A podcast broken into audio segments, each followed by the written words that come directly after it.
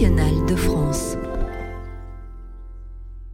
Les membres de l'Oulipo présentent à la BNF des lectures et créations originales consacrées cette saison aux mots de la musique. Aujourd'hui, place aux percussions. Nous démarrons, ah ben voilà, la lecture dure pile une heure. Et la thématique de cette euh, soirée qui clôt, enfin, pas, ça n'est pas la dernière, mais euh, qui clôt le chapitre musical de l'ensemble des euh, thèmes de l'année était percussion, pour aujourd'hui. Alors ça reste percussion, mais 2023, 2023, comment dirais-je 2023, c'est 100 ans après 1923. Que s'est-il passé en 1923 Plein de choses, direz-vous certainement. Mais d'Oulipien, euh, d'Oulipien, que s'est-il passé donc? Eh bien, naissait un tout petit, euh, un tout petit bébé et, dans le registre d'état civil, le préposé marquait euh, aujourd'hui est né le grand écrivain italien Italo Calvino. Voilà, j'ai emprunté ça à Alphonse Allais, je crois, qui parlait de la naissance de Victor Hugo. Voilà. Alors, il fallait fêter euh, ce centenaire. Euh, euh, bon, on aurait pu le faire en juillet ou en août. Non, on a décidé finalement que ça serait aujourd'hui. Donc, le thème est à la fois percussion et Italo Calvino. Ça, oui, ça peut marcher, ça peut, bon, et ça peut coller. Et je vous présente les Oulipiens pour honorer à la fois la, l'écriture euh, percussive d'Italo Calvino et aussi la percussion euh, italienne de, bon, du soir. Donc, Daniel Levin Baker, Ian Monk, Marcel Benabou, Étienne Lécroix et moi-même, Olivier Salon. Voilà.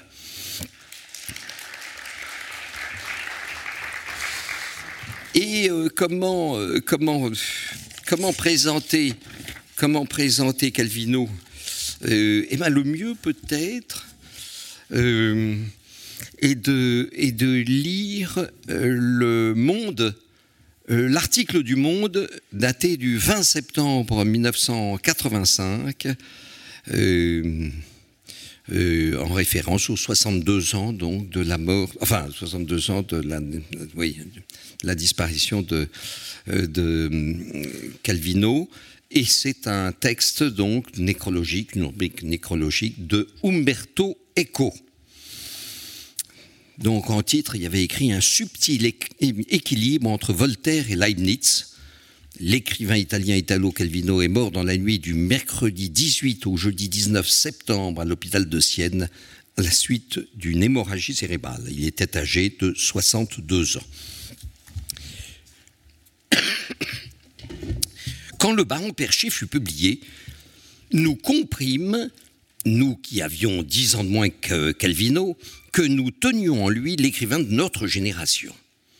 Plus tard, quand je fis sa connaissance, son sourire évasif et goguenard, sa façon de parler en baissant les yeux pour dissimuler des éclairs d'ironie, auraient pu me donner le change.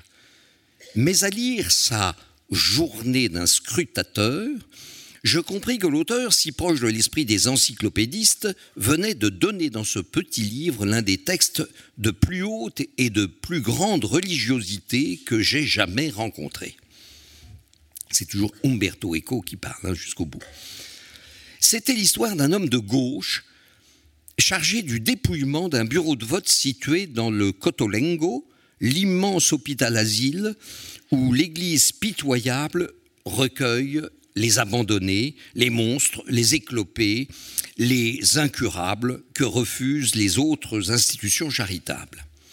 Le héros du récit éprouve d'abord l'irritation du laïc qui voit exploiter à des fins électorales ces pauvres diables incapables de comprendre ou de décider, guidés vers l'espoir, bien évidemment au profit du parti catholique, par ces mêmes religieuses qui chaque jour nettoient leurs baves et leurs excréments. Pourtant, tout au long de la journée, il réfléchit sur le mal, sur la douleur, sur la charité, et il se demande avec quelque perplexité si ces étranges électeurs ne sont pas précisément en train de payer leurs dettes envers les seuls êtres qui se soient souciés d'eux.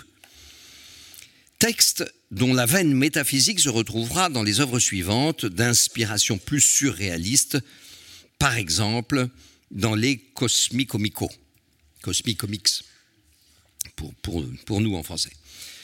Mais je ne veux pas parler de Calvino écrivain. Tout le monde va le faire ces jours-ci. Je veux parler de l'homme qui fréquentait les musiciens d'avant-garde, Berio, Maderna, Boulez. De l'homme qui, avec Elio Vittorini, préparait les numéros de la revue Menabo en tentant d'instaurer un dialogue entre le néoréalisme de la gauche traditionnelle et les courants nouveaux de la littérature expérimentale. Du Calvino attentif, respectueux et curieux à l'égard de ceux-là même qu'il n'approuvait pas.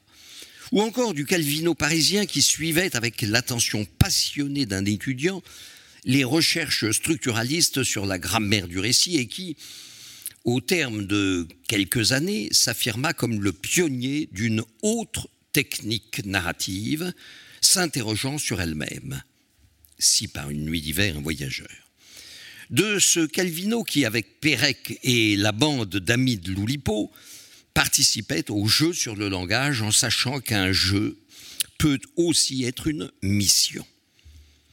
Dans ses rapports avec autrui, il avait toujours l'air d'éprouver un malaise et de souhaiter rentrer chez lui au plus vite. Mais sous ce masque, il ne cessait pas d'être attentif. En sa qualité de conseiller des éditions Einaudi, il se montra un découvreur généreux de nouveaux talents et il sut travailler sur les textes des autres avec la même passion que sur les siens. Je ne peux ici éviter les souvenirs personnels. En 1959, peu après que nous nous eûmes fait connaissance, il me dit qu'il venait de lire dans une revue de musique un article sur l'œuvre ouverte. Il me demanda d'écrire un livre sur ce thème qui l'intéressait. J'écrivis le livre, mais pour des raisons de circonstances, il parut chez un autre éditeur. Sans les encouragements de Calvino, je n'aurais jamais commencé ce travail. Je raconte cela pour montrer comment, sous son masque de détachement et d'absence, il savait être présent aux autres, les encourager, les aider à créer. Au-delà du grand romancier, nous devons aujourd'hui évoquer et pleurer l'animateur de la vie culturelle, figure irremplaçable de notre histoire dans ces dernières décennies son imaginaire gravitait dans un subtil équilibre entre Voltaire et Leipzig. Dès que j'ai appris sa disparition, je me suis rappelé l'une de ses pages. Qu'est-ce que j'ai dit Leibniz. Hein. Euh, dès que j'ai appris sa disparition, je me suis rappelé l'une de ses pages où il semblait nous parler du passage dans des univers différents. Il s'agit de Temps zéro, l'un de ses récits les plus philosophiques, réflexion sur Zénon d'Élée, et sa flèche éternellement immobile. Donc citation, pour finir l'article. Ce que je me demande, c'est si, vu que de toute façon on doit revenir à ce point, ce ne serait pas pour moi l'occasion de m'arrêter, de m'arrêter dans l'espace et le temps. À quoi cela sert-il en effet de continuer si tôt ou tard, nous devons nous retrouver dans cette même situation Autant que je m'accorde un repos de quelques dizaines de milliards d'années, et laisse le reste de l'univers continuer sa course spatiale et temporelle jusqu'au bout, que j'attende le voyage retour.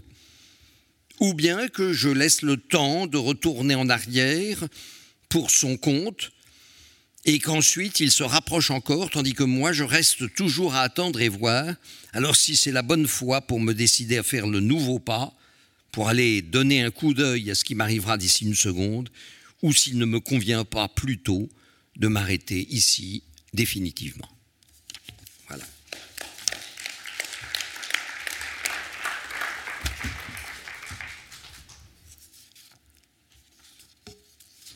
Ah, alors, à ce stade, c'était une proposition d'Hervé Letellier qui regrette de ne pas pouvoir être venu, mais des problèmes, euh, de lourds problèmes de vue euh, l'empêchent euh, d'être présent.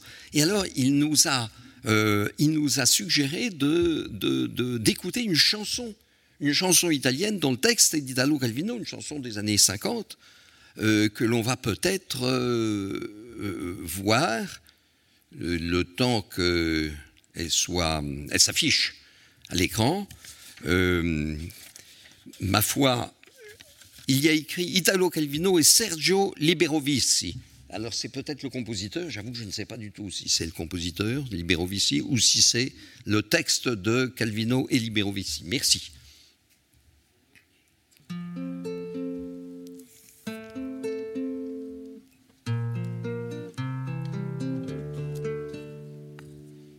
Ragazza dalle guance di pesca, oh ragazza dalle guance d'aurora, io spero che a narrarti riesca la mia vita all'età che tu hai ora.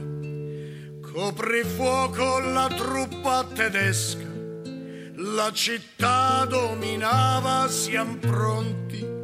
Chi non vuole chinare la testa, con noi prenda la strada dei monti. Silenziosa sugli aghi di pino, su spinosi ricci di castagne, una squadra nel buio mattino discendeva l'oscura montagna. La speranza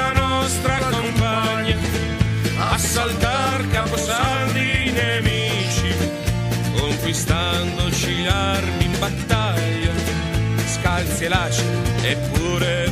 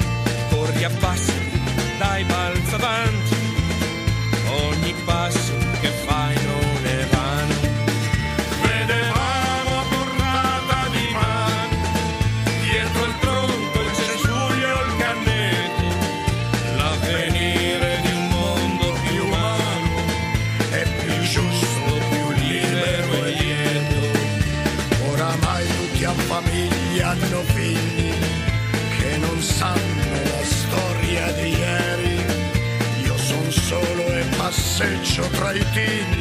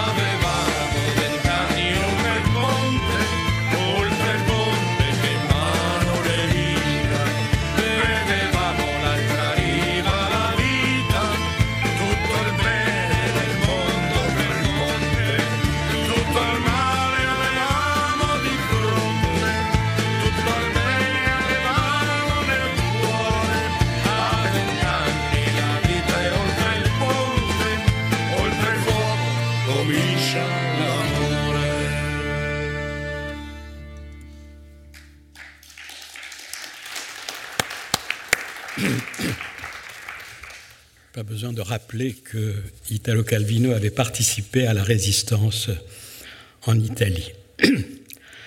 Je suis un vieux fanatique de Palomar et après avoir lu pendant des années euh, Le Saint nu, je vais vous lire aujourd'hui pas le Saint nu, mais La pantoufle dépareillée. Monsieur Palomar, en voyage dans un pays d'Orient, a acheté dans un bazar une paire de pantoufles. Revenu chez lui, il essaye de les chausser. Il s'aperçoit qu'une des pantoufles est plus large que l'autre et lui tombe du pied. Il se souvient du vieux vendeur assis sur ses talons dans une niche du bazar, devant un tas de pantoufles de toutes dimensions pêle-mêle. Il le revoit fouillant dans le tas pour trouver une pantoufle adaptée à son pied et la lui faire essayer, puis recommencer à fouiller et lui tendre celle qu'il présume être sa compagne, qu'il accepte, lui, sans l'essayer. Peut-être en ce moment, pense M. Palomar, un autre homme marche dans ce pays-là avec deux pantoufles dépareillées. Et il voit une ombre fluette parcourir le désert en boitant, avec une chaussure qui lui glisse du pied à chaque pas, ou bien elle est trop étroite et emprisonne son pied tordu. Lui aussi peut-être pense à moi en ce moment. Il espère me rencontrer pour faire un échange. Le rapport qui nous lie est plus concret et clair qu'une grande partie des relations qui s'établissent entre humains. Cependant, nous ne nous rencontrerons jamais. Il décide de continuer à porter ses pantoufles dépareillées par solidarité avec son compagnon de malheur inconnu, afin de maintenir en vie cette complémentarité si rare, ces pas boiteux qui se reflètent de continent à continent. Il s'attarde dans la représentation de ces images, mais il sait qu'elles ne, correspondent pas à la vérité. Une avalanche de pantoufles cousues en série réapprovisionne périodiquement le tas du vieux marchand du bazar. Au fond du tas, il restera toujours deux pantoufles dépareillées, mais tant que le marchand n'aura pas épuisé son stock, et peut-être ne l'épuisera-t-il jamais, et après sa mort, la boutique, avec toutes ses marchandises, passera à ses héritiers, aux héritiers des héritiers. Il suffira de chercher dans le tas pour trouver toujours une pantoufle à apparier. C'est seulement avec un acheteur aussi distrait que lui qu'une erreur peut se produire, et des siècles peuvent passer avant que les conséquences de cette erreur se répercutent sur un autre visiteur de l'antique bazar. Tout processus de désagrégation de l'ordre du monde est irréversible, mais les effets en sont cachés et retardés par la poussière des grands nombres qui contient des possibilités pratiquement illimitées de symétrie, de combinatoire, d'appariement nouveau. Et si son erreur n'avait fait qu'épasser une erreur précédente? Si sa distraction avait été porteuse d'ordre et non de désordre Peut-être, se dit M. Palomar, le marchand savait-il fort bien ce qu'il faisait en me donnant cette pantoufle dépareillée. En me donnant cette pantoufle dépareillée, il a réparé une disparité qui se cachait depuis des siècles dans ce tas transmis depuis des générations dans le bazar. Le compagnon inconnu a boité peut-être à une autre époque, à la symétrie de leurs pas ne répond non la, symétrie de leurs pas se répond non seulement de continent à continent, mais à travers les siècles. M. Palomar ne se sent pas pour autant moins solidaire. Il continue à traîner péniblement les pantoufles pour donner à son ombre un soulagement.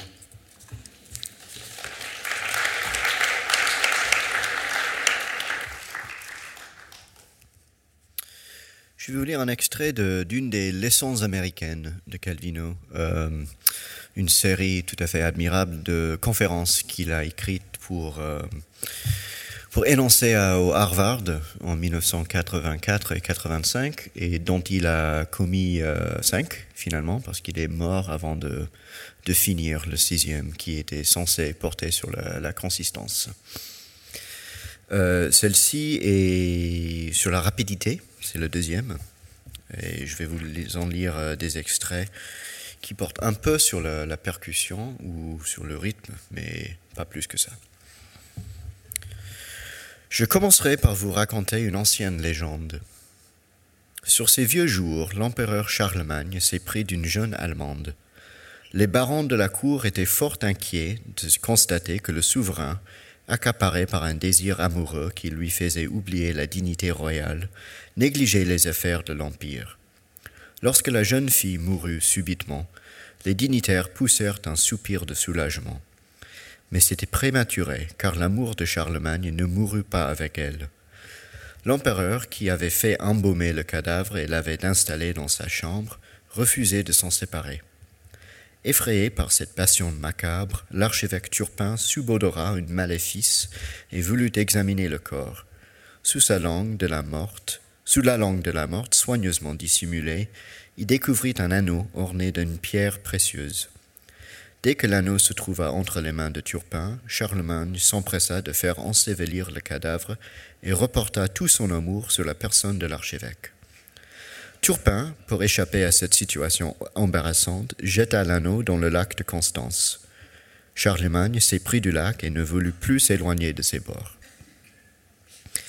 Avec plus de concision encore, cette légende, tirée d'un livre sur la magie, a été transcrite par l'écrivain romantique français Barbé d'Aurevilly euh, dans un cahier de notes inédit. On peut la lire dans l'apparat critique de l'édition de la Pléiade. Elle n'a cessé, depuis que je l'ai lu, de me revenir à l'esprit comme si le sortilège de l'anneau continuait d'agir par l'intermédiaire du récit. Essayons de comprendre pourquoi une histoire de ce genre exerce une telle fascination. Une série d'événements s'enchaînent qui tous échappent aux normes. L'amour d'un vieillard pour une jeune fille, une obsession nécrophile, une tendance à l'homosexualité, et pour finir tout s'apaise en vision mélancolique quand le vieux roi s'absorbe dans la contemplation du lac. Charlemagne l'a vu attaché sur son lac de Constance, amoureux de l'abîme caché écrit Barbé de dans un passage du roman auquel renvoie la note où la légende est racontée, une vieille maîtresse.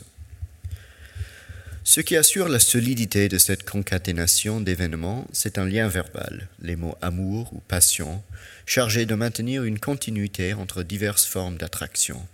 Et c'est un lien narratif, l'anneau magique, chargé d'établir entre les divers épisodes un rapport logique de cause à effet. La course du désir vers un objet inexistant, vers une absence, un manque symbolisé par le cercle vide de l'anneau, se traduit moins dans les faits racontés que dans le rythme du récit. De même, le récit est parcouru de bout en bout par une sensation de mort, sensation qui semble étreindre Charlemagne lorsqu'il tente anxieusement de se raccrocher à la vie, avant que toute anxiété ne s'apaise dans la contemplation du lac. Mais le véritable protagoniste, c'est l'anneau magique, car ce sont les déplacements de l'anneau qui déterminent ceux des personnages, et parce qu'il revient à l'anneau d'établir les rapports qui les unissent. Autour de l'objet magique se forme comme un champ de force, qui est, le champ du récit.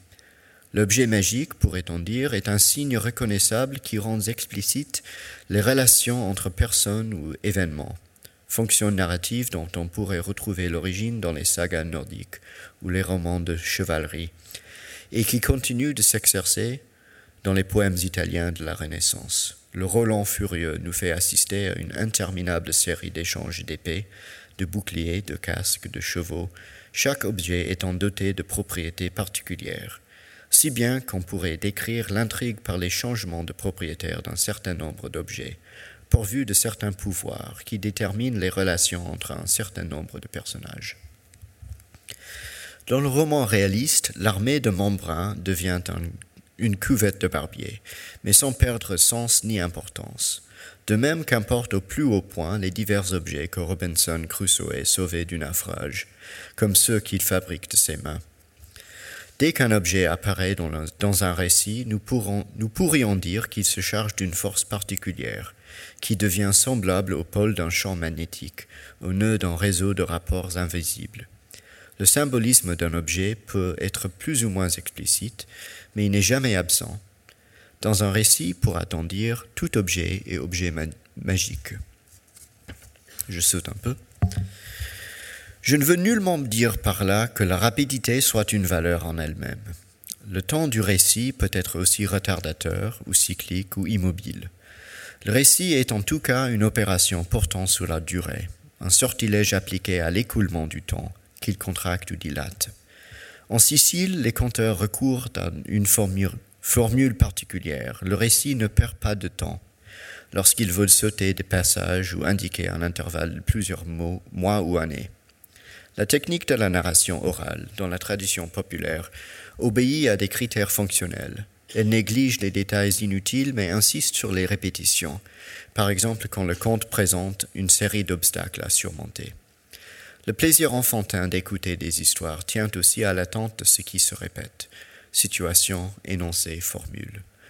De même que les rimes scandent le rythme des poèmes et des chansons, de même existent dans les récits en prose des événements qui riment entre eux.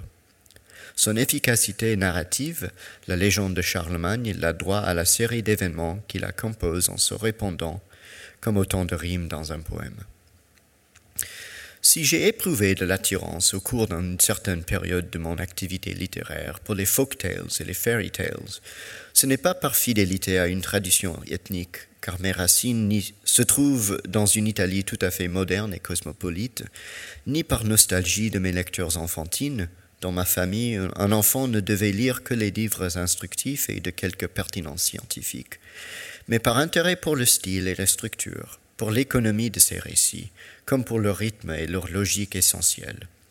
Au cours de mon travail de transcription des contes italiens, que j'effectuais à partir des documents conservés par les folkloristes du siècle dernier, j'éprouvais un plaisir tout particulier quand de graves lacunes dans l'original me contraignaient à poursuivre le récit moi-même, en essayant de respecter sa concision, en essayant autant que possible de la rendre narrativement efficace et poétiquement suggestive.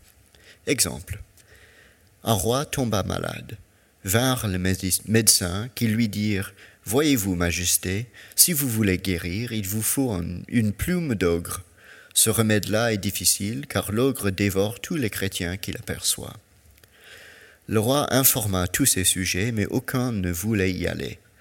Il en pria un de ses commis, aussi fidèle que courageux, et le commis répondit J'irai. On lui enseigna le chemin. Au sommet d'une montagne se trouvent sept cavernes. Dans l'une des sept se trouve l'ogre. L'homme se mit en route et se laissa surprendre par la nuit il s'arrêta dans une auberge, et ainsi de suite. Le texte ne dit pas de quelle maladie souffre le roi, ni comment il se fait qu'un ogre ait des plumes, ni à quoi ressemblent les cavernes. Mais dans l'intrigue, tout ce qui est nommé exerce une fonction nécessaire. La première caractéristique des folk tales est l'économie expressive. Le récit des plus extraordinaires péripéties ne tient compte que de l'essentiel. Il inclut toujours un combat contre le temps, contre les obstacles qui empêchent ou retardent l'accomplissement d'un désir ou la restauration d'un bien perdu. Pour que le temps s'arrête tout à fait, comme dans le château de la Belle au Bois dormant, il suffit à Charles Perrault d'écrire Les broches même qui étaient au feu, toutes pleines de perdrix et de faisans, s'endormirent, et le feu aussi. Tout cela se fit en un moment. Les faits n'étaient pas longs à leur besogne. Là, je saute beaucoup à la fin. Un récit a ouvert cette conférence. Permettez-moi de conclure par un autre récit. Voici une histoire chinoise. Entre autres nombreuses qualités, Chuang Tzu avait une grande sûreté de main. Le roi lui demandait de dessiner un crabe. Chuang Tzu dit qu'il lui fallait un délai de cinq ans, ainsi qu'une villa avec douze serviteurs. Au bout de cinq ans, le dessin n'était pas commencé. Il me faut cinq autres années, dit Chuang Tzu. Le les lui accorda. Quand s'acheva la dixième année, Chuang Tzu prit son pinceau et, en un instant, d'un seul trait, il dessina un crabe, le crabe le plus parfait qu'on eût jamais vu.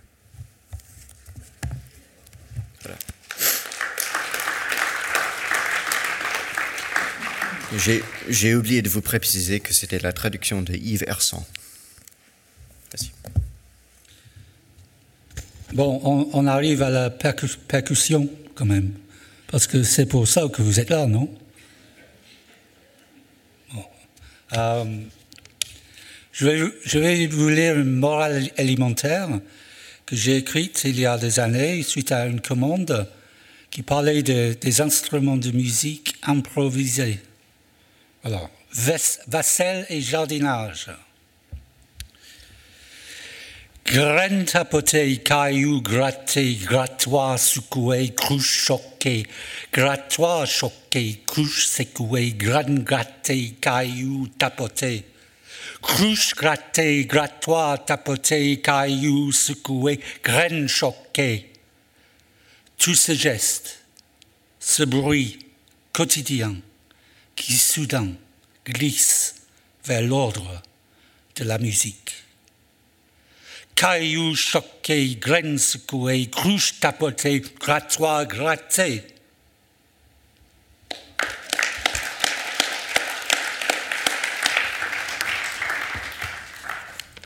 Je, je l'ai mis à la poubelle en plus. Bon, bref.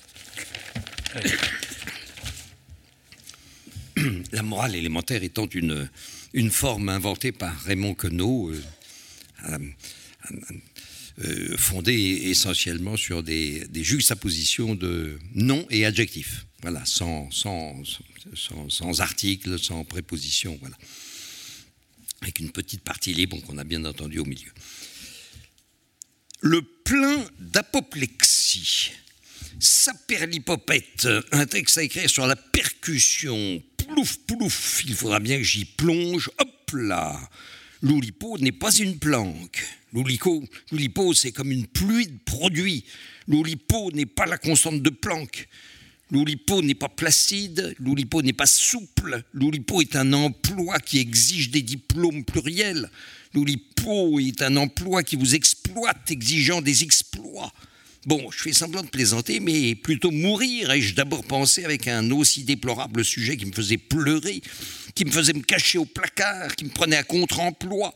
J'implorais de l'aide, je suppliais, j'implorais, je ne sais qui, je lançais de plaintives plaintes, pardonnez ce pléonasme redondant, et de lancinantes suppliques, et l'on me répliqua Aide-toi, le ciel t'aidera. Ce qui était un couplet bien trop simple pour me plaire. En plus, en plus, je n'avais plus de place dans mon planning pour écrire un texte en plus. Mon planning explosait, il n'y avait plus de souplesse explicite dans mon planning surexploité. Au comble de l'apoplexie, j'étais en pleurs. C'est alors, c'est alors que, plein d'à propos implicites, Gilles Esplosito Farès, qui m'avait écrit me demandant quel était le sujet du jour, le dit Gilles Esplosito Farès me répliquant, m'expliquant qu'il s'agisse de percussion, le peuple ne se plaindra pas si ta plume complète ton plan d'employer plein d'exemples de sons explosifs pour le simple plaisir de plancher et de plonger dans cette exploration pluridisciplinaire. Contemplant cette réplique explicite, cette resplendissante réplique, ça n'a pas fait un pli, je me suis ravisé, j'ai rappliqué, je me suis mis à plancher sur ce thème raplapla. Je supplie, je plie, mais je ne romps point. À m'impliquer avec discipline sur ce thème dans lequel j'ai plongé aussitôt, plouf, avec volupté. Pas plan-plan du tout, pas simple du tout, et plutôt compliqué, en épluchant le dictionnaire du sol au plafond. Non, non, pardon, de la plainte au plafond.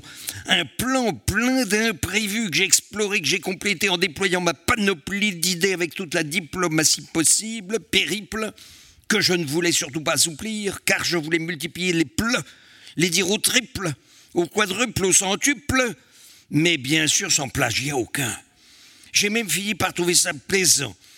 Même si j'étais au supplice permanent, même si ma plume hésitait, même si j'invoquais Platon, même si je m'imaginais la percussion comme le plancton de l'espace sonore, plancton qui me surplombe et me laisse perplexe, plus perplexe qu'un pauvre poulpe, me faisant songer à ces pamplemousses et à leurs orbites elliptiques que l'on peut contempler à loisir, à l'œil nu ou à travers des lunettes en plexiglas. Ah, voilà, plexiglas et casé, c'était pas simple.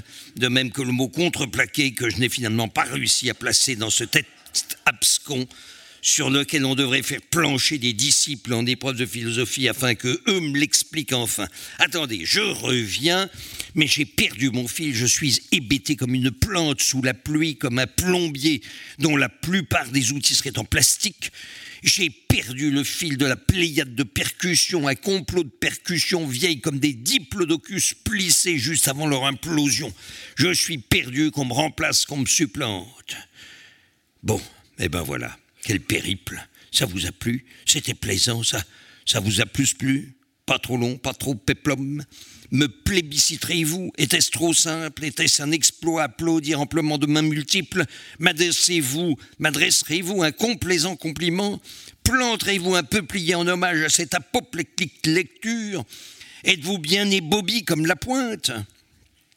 Ou bien, au contraire, je plaide coupable, me prendrez-vous pour un plouc, un plouc empli d'aplomb, et tout juste bon à ce qu'on lui implante un plumeau sur le crâne déplumé, afin que le peuple exhibe ce crâne aplatibulaire, plein de platitudes et qui palpite abondamment, ce crâne de plumitif déplaisant d'ectoplasme à emplir de plomb fondu ou de plâtre, avant de l'enfermer entre quatre planches de peuplier de le mettre aux épluchures. Bon, comme dirait mon queneau, voici en, supplément la citation exacte avant mon plagiat dans la bouche de Gabriel dans Asie dans le métro. Il n'y a pas que la rigolade, il y a l'art. Il y a aussi l'art. Maxime que je plagie ici, pardonnez-moi si je simplifie, car il faut toujours simplifier, comme nous disait le bon Georges Plérec, il n'y a pas que l'exploit, il y a aussi le plaisir.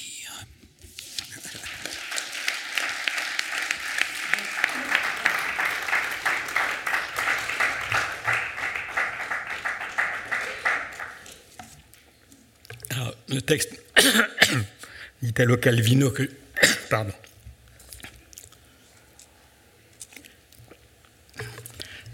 Est intitulé Se mordre la langue. À une époque et dans un pays où tout le monde se met en quatre pour proclamer ses opinions ou ses jugements, M. Palomar a pris l'habitude de se mordre trois fois la langue avant d'affirmer quoi que ce soit. Si à la troisième fois il est encore convaincu de ce qu'il allait dire, il le dit. Sinon, il se tait. De fait, il passe des semaines et des mois entiers en silence. Les bonnes occasions pour se taire ne manquent jamais, mais il arrive aussi, rarement, que M. Palomar regrette de ne pas avoir énoncé quelque chose qu'il aurait pu dire en temps opportun. Il s'aperçoit que les faits ont confirmé ce qu'il pensait et que, s'il avait alors exprimé sa pensée, peut-être aurait-il eu quelque influence, aussi petite soit-elle, euh, sur ce qui est arrivé. Dans ce cas, son esprit est partagé entre la satisfaction d'avoir pensé juste et un sentiment de culpabilité pour son excessive discrétion. Ces sentiments sont l'un et l'autre si forts qu'il est tenté de les traduire en mots. Mais après s'être mordu la langue trois fois, et même six fois, il a la conviction de n'avoir là aucun motif ni d'orgueil ni de remords. Avoir pensé avec justesse n'est pas un mérite, statistiquement, il est presque inévitable que, parmi les nombreuses idées fausses, confuses ou banales qui se présentent à l'esprit, il y en ait quelques-unes qui soient perspicaces ou parfois même géniales. Et comme elles lui sont venues à l'esprit, il pense aux autres, pardon, il peut être certain qu'elles seront venues aussi à l'esprit de quelqu'un d'autre. Plus controversé est le jugement qu'il porte sur le fait de n'avoir pas manifesté sa pensée. En ces temps de silence général, se conformer au silence du plus grand nombre est certainement coupable. Mais en des temps où tout le monde en dit trop, l'important n'est pas tant de dire des choses justes, ce qui de toute façon se perdrait dans l'inondation des paroles, que de les dire en partant de prémices et en en déduisant des conséquences qui donnent à la chose dite une valeur maximale. Mais alors, si la valeur d'une affirmation particulière réside dans la continuité et la cohérence du discours où elle se trouve placée, le choix possible est seulement entre parler continuellement et ne jamais parler. Dans le premier cas, M. Palomar révélerait que sa pensée ne procède pas en ligne droite, mais en zigzag, à travers des oscillations, des démentis, des corrections, au milieu de quoi se perdrait la justesse de son affirmation. Quant au second terme de l'alternative, il implique un art du silence encore plus difficile que l'art de parler. En effet, même le silence peut être considéré comme un discours en tant que refus de l'usage que d'autres font de la parole. Mais le sens de ce silence-discours réside dans ses interruptions, c'est-à-dire en ce que, de temps en temps, on dit et qui donne un sens à ce que l'on sait, à ce que l'on tait. Ou mieux, un silence peut servir à exclure certaines paroles, ou bien à les garder en réserve pour qu'elles puissent être employées à une meilleure occasion. Tout comme une parole dite maintenant peut en économiser cent demain, ou bien obliger à en dire mille autres. Chaque fois que je me mords la langue, conclut mentalement M. Palomar, je dois penser non seulement à ce que je vais dire ou ne pas dire, mais à tout ce qui, si je le dis ou ne le dis pas, sera dit ou ne sera pas dit par moi ou par d'autres. Ayant formulé cette pensée, il se mord la langue et fait silence.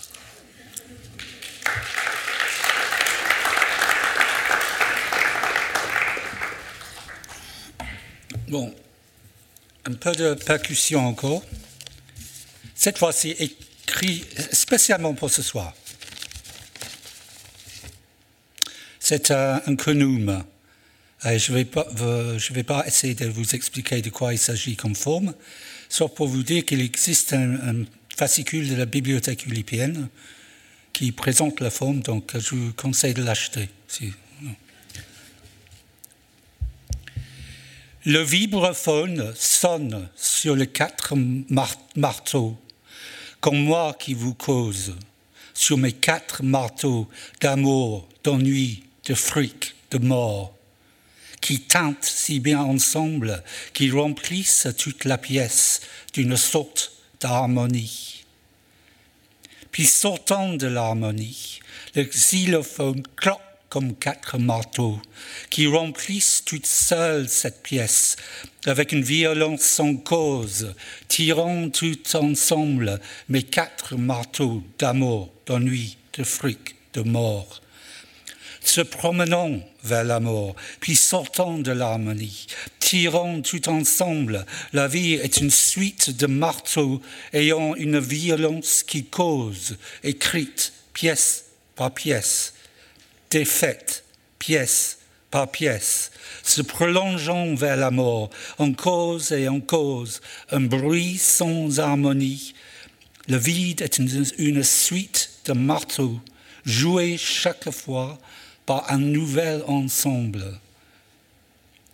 Jouons chacun avec ce nouvel ensemble, alors que dans cette pièce, c'est une pluie de marteaux qui plie la mort, l'ennui, le fric, la mort, un bruit sans harmonie, en cause et en cause, comme moi qui vous cause, qui me tient si bien ensemble, dans une sorte d'harmonie, alors que dans cette pièce, ça pue l'amour, l'ennui, le fric, la mort, sous une pluie de marteaux.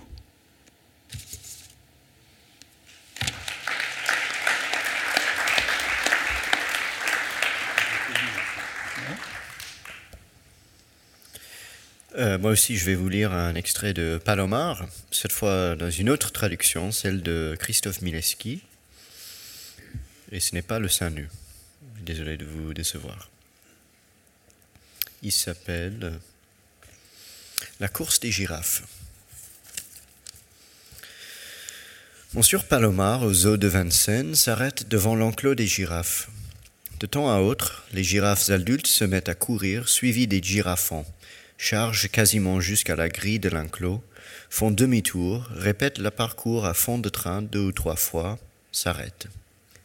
Monsieur Palomar ne se lasse pas d'observer la course des girafes, fasciné par la disharmonie de leurs mouvements. Il ne parvient pas à décider si elles galopent ou si elles trottent, car la foulée des pattes postérieures n'a rien à voir avec celle des pattes intérieures. Les pattes avant, dégingandées, s'arquent jusqu'à la poitrine et se déroulent jusqu'au sol, comme hésitant sur le choix d'articulation à mettre en œuvre, parmi tant d'autres, à un instant donné. Les pattes arrière, nettement plus courtes et plus raides, suivent le rythme par à-coups, un peu de travers, comme si c'étaient des jambes de bois ou des béquilles qui se traînent, mais comme pour jouer, comme si elles savaient qu'elles sont cocasses. Cependant que le cou tendu en avant ondoie de haut en bas, tel le bras d'une grue, sans que l'on puisse établir un rapport entre ce mouvement et ceux des pattes. D'autre part, on note aussi un sursaut de la croupe, mais dans ce cas, il ne s'agit que du mouvement du cou qui fait levier sur le reste de la colonne vertébrale. La girafe fait penser à un mécanisme construit par assemblage de pièces provenant de machines hétérogènes, mais qui cependant fonctionne parfaitement. Monsieur Palomar, en continuant d'observer les girafes qui courent, prend conscience qu'une harmonie complexe règle ce piétinement disharmonique, qu'une proportion interne relie entre elles les disproportions anatomiques les plus évidentes, qu'une grâce naturelle s'exprime de ces gestes disgracieux. L'élément unificateur est donné par les taches du pelage, disposées en figures irrégulières mais homogènes, aux contours nets et anguleux. Elles s'accordent comme un équivalent graphique exact au mouvement segmenté de l'animal. Plutôt que de taches, il faudrait parler d'une robe noire dont l'uniformité est brisée par des nevrures claires s'ouvrant selon un dessin en losange, une discontinuité de la pigmentation qui annonce déjà la discontinuité des mouvements. À ce moment-là, la fille de Monsieur Palomar, qui en a assez depuis un bout de temps de regarder les girafes, l'entraîne vers la grotte des pingouins. Monsieur Palomar, chez qui les pingouins suscitent de l'angoisse, la suit à contre-coeur et se demande la raison de son intérêt pour les girafes. C'est peut-être parce que le monde autour de lui se meut de manière disharmonique et qu'il espère toujours y découvrir un dessin, une constante. C'est peut-être parce que lui-même sent qu'il avance poussé par des mouvements de l'esprit non coordonnés, qui semblent n'avoir rien à voir l'un avec l'autre, et qu'il est de plus en plus difficile de faire tenir dans quelques modèles d'harmonie intérieure.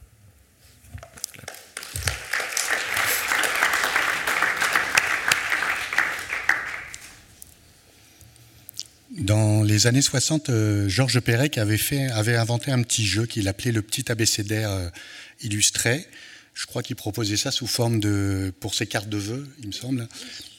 C'est ça. Et, euh, donc, alors, plutôt que vous expliquer qu'est-ce que c'est, je vais vous montrer, mais certains d'entre vous, j'imagine, très bien connaissent tout à fait ça. C'était des petits textes comme ça. Donc, c'était pas du tout illustré, hein. mais euh, je vais le faire après, je vais les illustrer. Et euh, des petits textes dans lesquels il fallait trouver un petit truc qui reprenait la forme A, E, I, O, U. Voilà. Alors devant les vitrines de Noël d'un grand magasin, un bambin manifeste son scepticisme et son dégoût pour la plupart des jouets et montre que ce qu'il a l'intention de se faire offrir, c'est une magnifique bicyclette dont la forme rappelle curieusement celle des premiers véhicules de ce genre. Et donc là, il fallait chercher à partir de ça. Et, la réponse, c'était ba, b, bi, bo, bibo, bu. Le but. Voilà. Euh, un autre exemple, encore plus clair, dans un salon, des dames papotent au sujet de l'adultère, et donc ça donne. On peut le laisser deviner, oui. C'est dans la suite. Babubi bobu. Caquet. Qui cocu. Voilà. Donc ça, il en fait, l'a fait jusqu'au bout euh, de, l'alphabet, euh, oui, à peu près. Kake Kikoku, euh, Da de Didodo, etc. Et euh, Italo Calvino, à, la suite de, à sa suite, a, fait, a, fait, des variantes en italien. Alors, Italo Calvino, alors je peux vous les montrer, voilà, voilà quelques-unes. Et on voit que Italo Calvino, il a, il a été un petit peu, il a fait des variantes par rapport à ce que faisait euh, Georges Perec, qui lui, il a fait des sortes de diphtongues, parce qu'il disait en italien, c'est c'est un peu plus difficile de faire euh, bab, bibobu, etc. Surtout qu'il y a très peu de mots en U, si je ne m'abuse, en italien. Donc, il a fait des gia, je, ji, jo, ju, des glia, glu, gli, glu, glu. Je ne vais pas le lire en italien parce que je ne parle pas l'italien. Gna. Et je me suis dit, bah, moi aussi, je vais prendre la suite encore.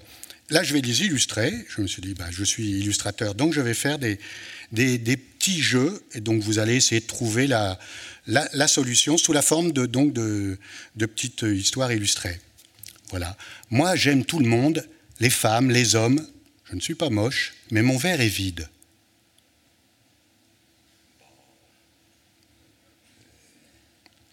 Oh, il est facile celui-là, non? Il ne faut jamais dire. Hein On sent qu'il y a du bi, du beau et Bi, du bu. oui, voilà, oui. Mais, mais- Ben, c'est un bab, un bab, un Ah, bab, bab. bab, bab, bab et bi, beau, bu. Il a bu. Ah, bab Oui, ben bab et oui. bi, beau, bu. Bab bi, beau, bu. Allez, un autre. Celui-là est très facile. Papé Pipo. euh. Ah oui, mais ils, ils sont mauvais. Ils sont mauvais, oui. Ah oui, ils sont mauvais. Donc, papépi, popu.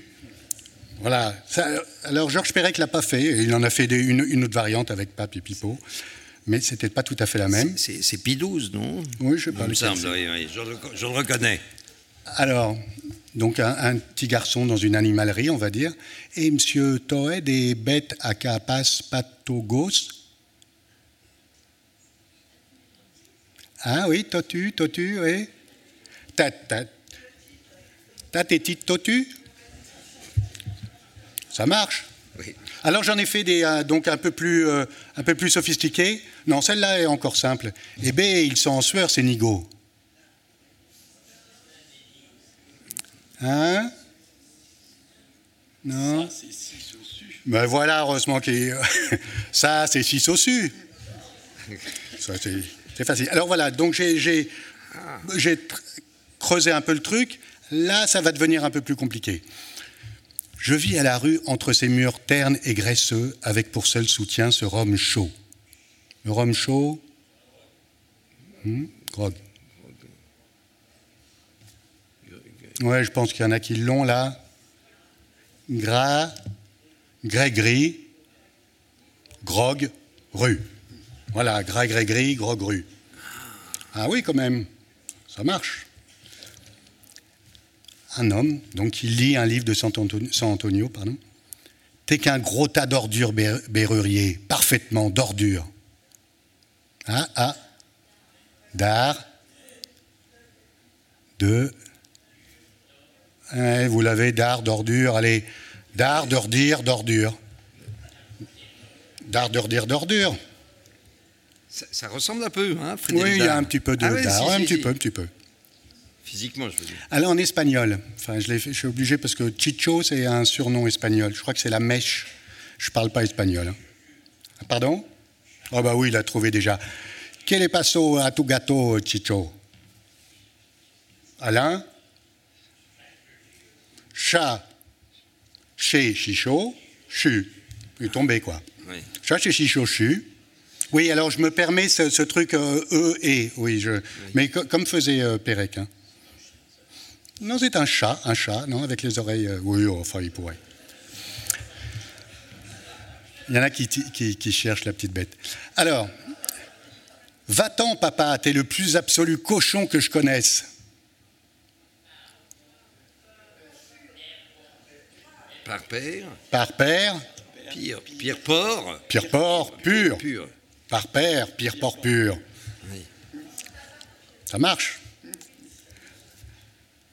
You're so young, Jeanne, and it's the beginning of summer. Mhm. Euh, Jeanne June. Jeanne, ouais, je- en June, on a June, ouais. Oui, June. Alors Jeanne, jeune. Jeanne jeune, Jeune, young. jeune. oui. Allez, son- son- la couleur de son pantalon, allez. Ah oui, oui. J'ai une jaune June. Voilà. Je l'ai fait un peu plus jaune, le, le- le jean. Un homme qui s'est pris une tarte à la crème. Ça m'a fait mal, je suis furieux et j'ai très très faim maintenant. Crime, crime. Non Non. Il y a quelqu'un qui, oui, qui, qui commençait bien. Oui. Torture, oui. Torture. Tarte, Bon, allez, on y va. tarte. Tarte. Ah, Ir, colère, torture. Tarte, torture, torture. On l'accepte? Elle est validée? Allez. Eh, mais c'est mon chandail, dit cet homme. Oups, désolé, Paul. Ouais, ouais vous avez la fin. Bon, allez, on y va. Pâle, Peul. Peul, c'est une peule, elle est peule, euh, cette femme. Elle est pâle aussi, vous avez vu comme elle est pâle. Pâle, peul, pile, Paul, pull. Allez, un dernier. Un dernier, là, j'ai rien mis du tout. Une scène chevaleresque, un combat comme ça. Basique. Bah oui. Voilà. A, E, I, O, U. Et voilà. C'est fini.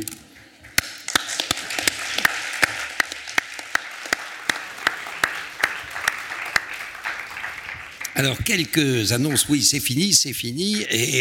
Mais la grande question, c'est euh, le commis a-t-il trouvé euh, la bonne grotte euh, A-t-il trouvé la plume de l'ogre pour soigner le roi? Voilà. Eh bien, vous aurez la réponse à cette question le mardi 20 juin, c'est-à-dire dans deux semaines. Revenez dans deux semaines et on vous donnera la réponse. Euh, pourquoi? Parce que le 20 juin, c'est une date supplémentaire. Euh, C'est une euh, lecture de l'Oulipo qui qui ne qui ne ressemblera pas aux autres lectures. Le 20 juin, dans deux, deux semaines exactement, de 19h à 20h, nous présenterons un film tourné par cinq Oulipiens, euh, dont, pas mal présents ici, Étienne, euh, Lécroire, Daniel Levin-Becker, il va nous manquer Eduardo Berti, Jacques Jouet et moi, euh, en région PACA. Chaque film dure à peu près 12 minutes, le total fait 60 enfin, ou 58, Euh, donc on commencera très à l'heure, voire à moins 5, hein, parce que nous recevrons la réalisatrice Valérie Simonet juste après, on aura quelques minutes d'échange, euh, voilà. Donc, euh, donc rendez-vous dans deux semaines à 7h, euh, à, à- à 18h55. Bien, je signale que le vendredi 16 juin, de 19h30 à 20h30, carte blanche à Hervé Letellier à la Sorbonne.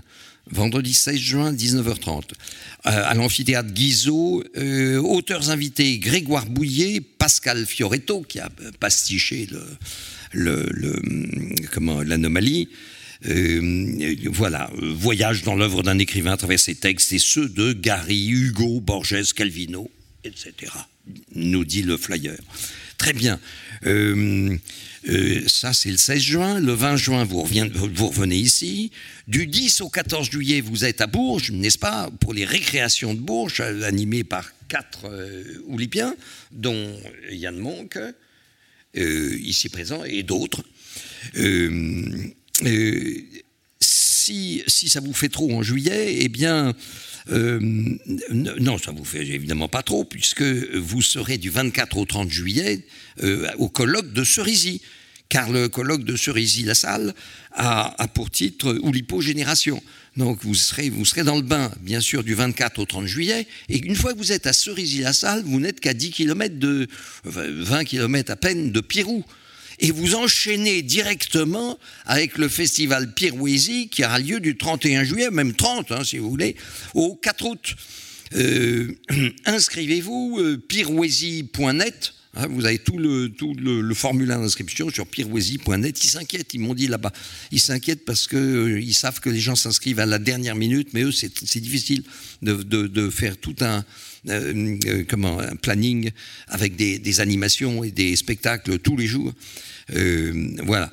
Euh, je signale, maintenant, Loulipo par la bande, euh, c'est en vente, ça fait fureur, c'est Étienne Lecroix. Et pour inaugurer la nouvelle caméra, j'ai l'impression est euh, magnifique, Fiat Lux, Fiat Lumix, ah bon, il faut la tourner, oui, voilà. Et, inaugurons ça, et je montre une vieille chose, mais exceptionnelle, du même Lécroix, qui s'appelle Vanité. Vanité, je le montre, c'était juste pour inaugurer la, caméra, et, et regardez le, en fait, on a, oui, il y a une espèce de résolution. On a des petites planches comme ça, et puis si on les met bout à bout, ça fait ça. Voilà, ce magnifique vanité. Euh, vanité, je crois que j'ai à peu près tout dit, et, il est 20h00, donc on s'arrête là. On s'arrête là. Rendez-vous dans deux semaines. Merci à. Vous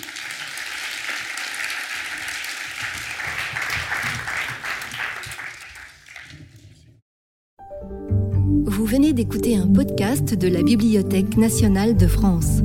Retrouvez les conférences, rencontres et créations de la BNF sur toutes les plateformes de podcast ainsi que sur le site bnf.fr.